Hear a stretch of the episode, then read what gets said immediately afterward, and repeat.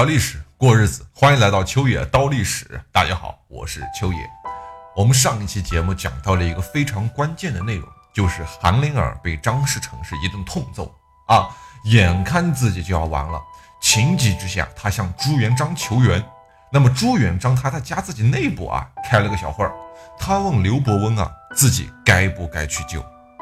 那么这一期的前半部分，我们就主要分析一下刘伯温他不同意去救的原因。刘伯温与朱元璋那是针锋相对的，是吧？对朱元璋提出的必须要救的这个理由，他做出了逐条的批驳。首先，刘伯温认为韩林儿和刘福通此刻他已经基本上没有什么可以利用的价值。那是啊，去救他们，不救出来还好，这万一运气不好，你救出来了。请问你之后怎么处理？是不是我们拼尽全力才建立起来的这样一个应天府的基业啊？他们来了以后，我就问你，这个基业到底应该归谁？你从道义上讲也好，从情理上讲也罢，人家韩林儿才是正派的皇帝啊，那是不是？而且刘福通的军事才能一点儿都不比你朱元璋差。哎，万一这个事情里面有一点儿没处好，双方起了矛盾，是吧？金陵城瞬间就会被一撕为二，就被一分为二了。那个时候，别说打陈友谅了，你家里那点破事都处理不干净，陈友谅再要想击败我们，那跟玩儿一样，是吧？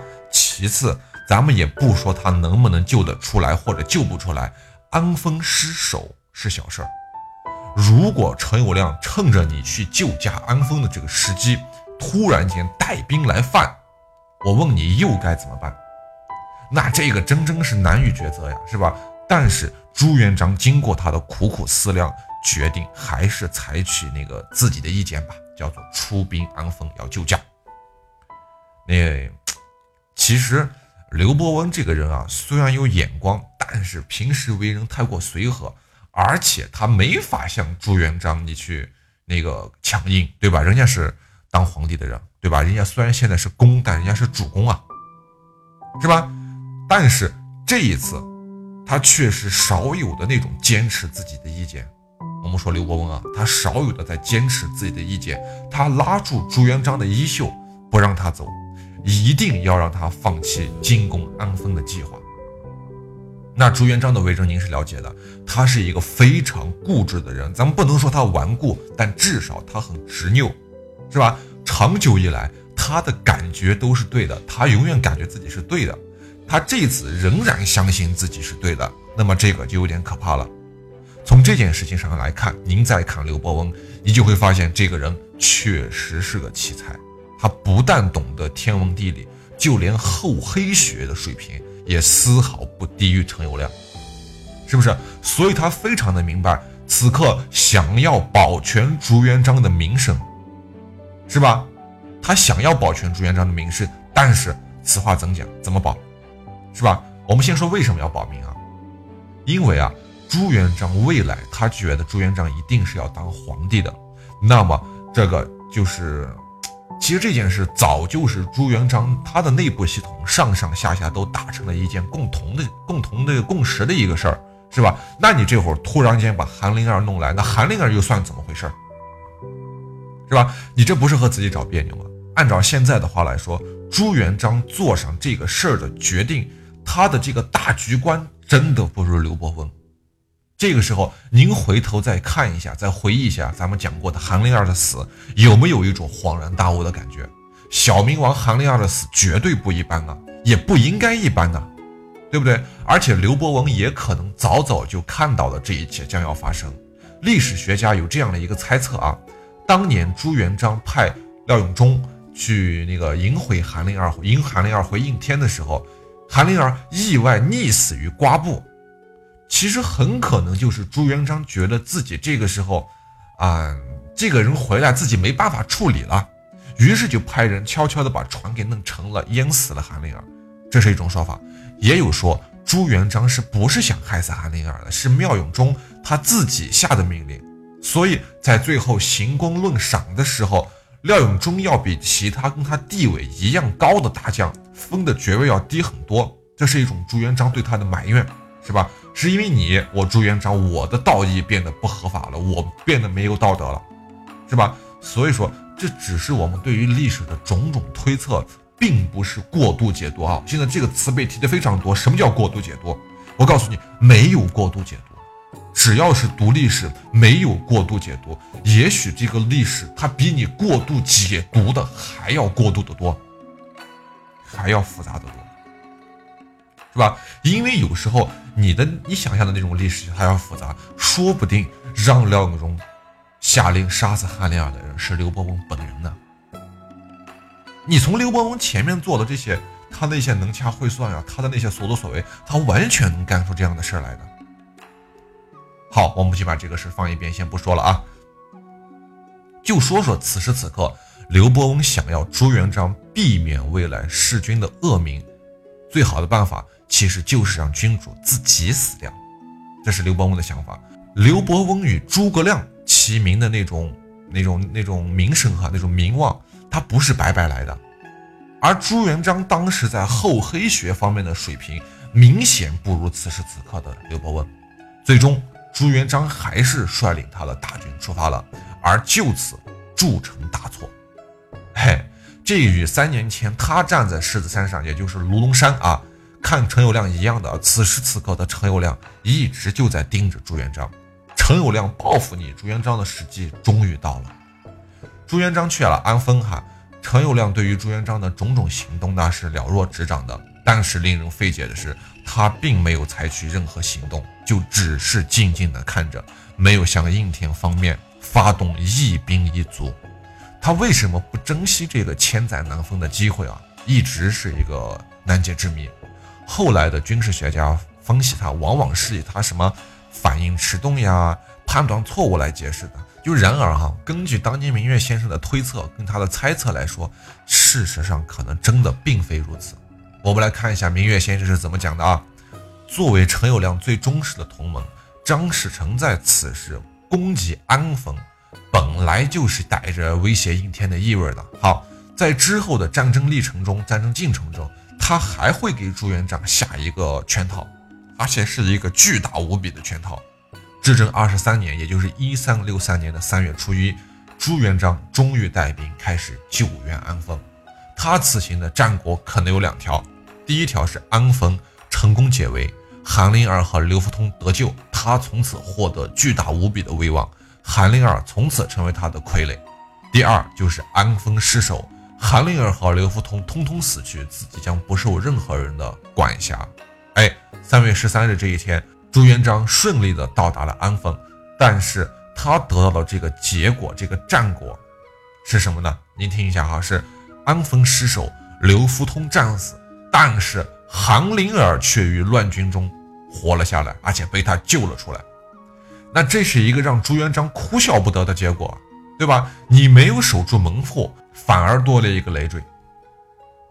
而且他不知道是一张更大的罗网，此时已经向他展开了，是吧？我们先说陈友谅，陈友谅此刻正在饶有兴致的就看着朱元璋的表演，并准备自己的下一步计划。老陈觉得呀，安丰不够远，远远不够。这里不是一个比较理想的地点，他必须找一个更远的地方，让朱元璋耗尽他的兵力，耗尽他的财力，耗尽他的粮草，然后再与他决战。他心想呀，南昌此时抛弃了我，背弃了我，我没有进攻南昌，不是陈友谅他此时此刻不想进攻南昌，就是洪都嘛，是吧？只是此时此刻时机未到。在此之前，陈友谅就只能自己忍耐着。但是再过不久之后，当你朱元璋被那张天罗地网围困住的时候，那就是我陈友谅出击的那一刻。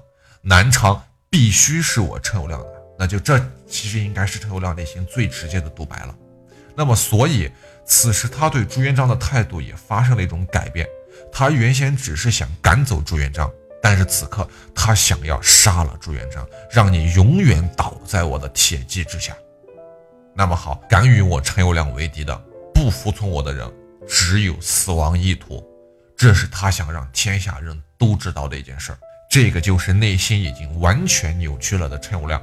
但是这并不代表着这个家伙仅仅是丧心病狂。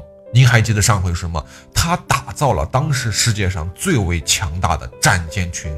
换句话说，就是古代的航空母舰编队，倾国之力要弄死你，那可真不是说说而已啊！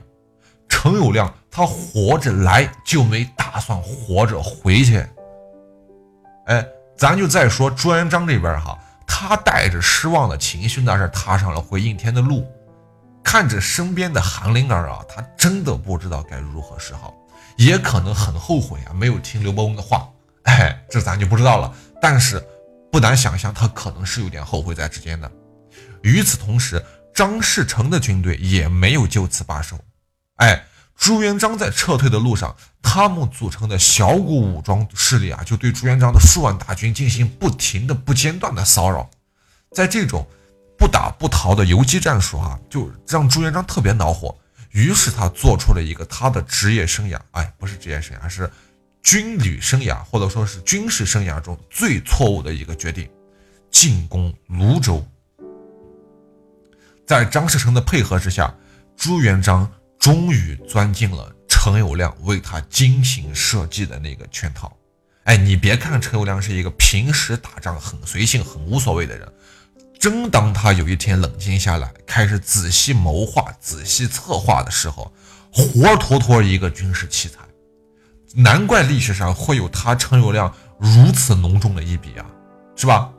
好，我们说说泸州啊，这个泸州它不是泸州老窖的那个泸州哈，那个泸州老窖是四川的那个泸州老窖，哎，我们今天说的这个泸州是安徽的合肥，哎，一个广字头下面一个沪。是这个泸，它不是三点水的那个泸州的泸哈。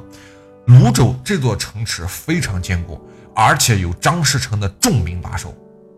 哎，陈友谅的打算很明显，他攻下了泸州，就打开了通往张士诚老巢江浙一带的道路，这是一个通道入口，也可以算是就是此行哈徒劳无功的一种补偿。但是徐达这时候站出来了，徐达坚决反对他的主张。在朱元璋的营帐中啊，徐达是反复陈述了他的主张，说什么说救援安丰已是失策，现在再次进攻泸州，奸臣之下必定难克。如果陈友谅此时出兵哈，必然有不测之祸。但是朱元璋他真的不把陈友谅当回事儿。这个时候，咱们说实话，自己出军安丰，好陈友谅是毫无动静啊，所以他觉得这个人见识不过如此。文中记载是四个字的评语，叫做“有何可惧”。但是尽管这样，徐达还是比较坚持自己的观点。那么朱元璋突然大喝一声，打断了徐达。他的眼中是燃烧着怒火，此行不但毫无建树，还给自己搞来了一个不清不楚的领导。如此狼狈，我们回去有啥面目再见刘罗？再见那个刘伯温？不是刘罗锅，差点说错了。对吧？有什么面目再见刘伯温？怎么解释？嗯，所以他下定了决心，一定要把泸州拿过来，补偿自己的损失。这就像投资一样啊，有的时候不知道及时止损，他比你亏了还可怕。这是一种异常的心态哈，他会把人引上歧途的。那么，然而与此同时，被朱元璋认为是毫无见识的陈友谅。正在他的行宫里面举行最后一次汉那个出行军典礼，他也是最后一次打量着他的王宫啊，在他身后站着是汉军的所有高级将领。陈友谅其实一刻都没有闲着，他在这几十个日日夜夜里面，动员了这个国家强大的战争机器的所有潜力，组成了六十万大军，乘着无数的无敌战舰呀，对朱元璋发起了。最后的攻击，终于不用再忍着了。